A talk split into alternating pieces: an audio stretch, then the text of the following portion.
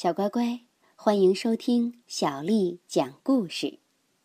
今天，小丽阿姨要讲给你听的是一个我非常非常喜欢的故事，名字叫《苏河的白马》。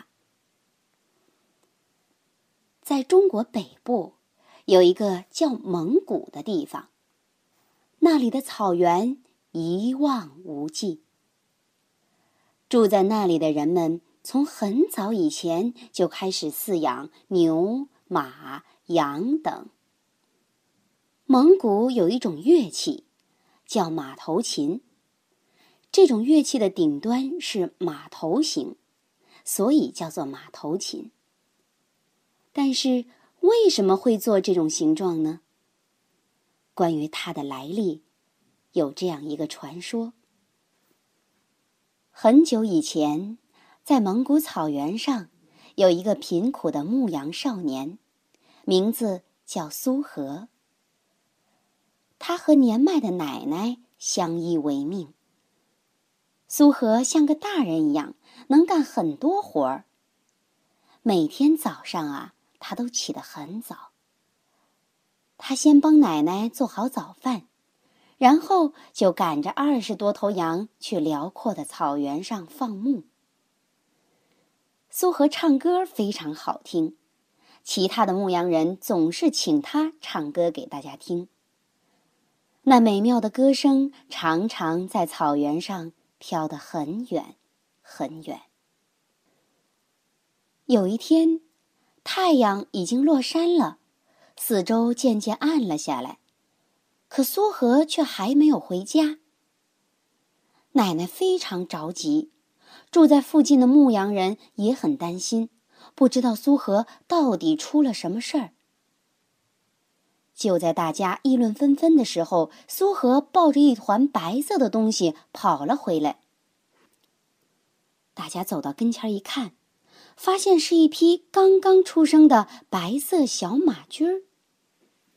苏和开心的一边笑一边告诉大家。我在回来的路上啊，遇到了这匹小马，它躺在地上，一直在挣扎。我看了看四周，没有见到它的主人，也没有见到它的妈妈。哎呀，如果放着不管，夜里啊，它会被狼吃掉的，所以我就把它抱回来了。日子一天天过去了，在苏荷的精心喂养下，小马长大。而且长得很健壮。它全身上下像雪一样白，浑身都是结实的肌肉，任何人见到它都不由得赞叹。苏和非常疼爱这匹马。一天晚上，苏和本来已经睡着了，却突然醒了过来。他听到马在嘶鸣，还有羊群骚动的声音。苏荷一跃而起，跑到屋外，冲向羊圈。一看，原来是头大野狼正企图扑向羊群。小白马挡在狼的面前，保护着羊群。苏荷赶走狼之后，跑到白马身边，发现白马浑身是汗，毛都湿透了。他一定独自和狼搏斗了很长时间。苏和一边抚摸着满身是汗的白马，一边像对待自己的兄弟一样对白马说：“白马，你真棒，太谢谢你了。”时光飞一样的流逝着，苏和和白马渐渐长大了。这一年春天，一个消息在草原上传开了。一直统治着这个地方的王爷要在镇上举行赛马大会，获得第一名的人可以娶王爷的女儿为妻。听到这个消息，苏和的伙伴们都鼓励他，说：“你可一定要骑上你的白马去参加比赛呀！”于是，苏和骑上他的大白马，越过辽阔的草原，向举行赛马大会的镇上。飞奔而去。苏荷来到赛马场时，这里已经聚集了很多前来观看的人，而王爷正威严的端坐在看台上。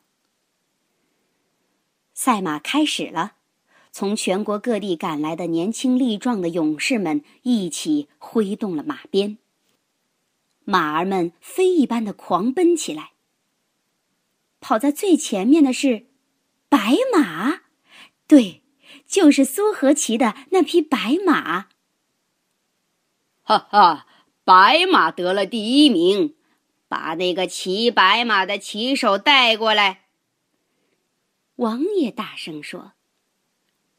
可是，当王爷看到被带过来的年轻人却是那个贫穷的牧羊人时，就假装忘了给女儿招亲的承诺。他说：“给你三枚金币。”把白马留下，赶快走吧。苏荷很生气，不顾一切地说：“我是来赛马的，不是来卖马的。”你说什么？你这种低贱的牧羊人也敢违抗我的命令？来人，给我打！王爷嚷道。他的随从们一起扑向了苏荷。苏荷被这群人拳打脚踢，晕了过去。王爷抢走了白马，带着随从们耀武扬威的走了。小乖乖，苏荷能从王爷那里要回心爱的白马吗？他们的命运接下来又会怎样呢？明天。我们接着讲。如果你想听到更多的中文和英文原版故事，欢迎添加小丽的微信公众账号“爱读童书妈妈小丽”。接下来又到了小丽阿姨给你读诗的时间了。今天我读给你听的诗名字叫《小池》，作者杨万里。泉眼无声。溪细流，树阴照水，爱晴柔。小荷才露尖尖角，早有蜻蜓立上头。泉眼无声惜细流，树阴照水爱晴柔。小荷才露尖尖角，早有蜻蜓立上头。泉眼无声惜细流，树阴照水爱晴柔。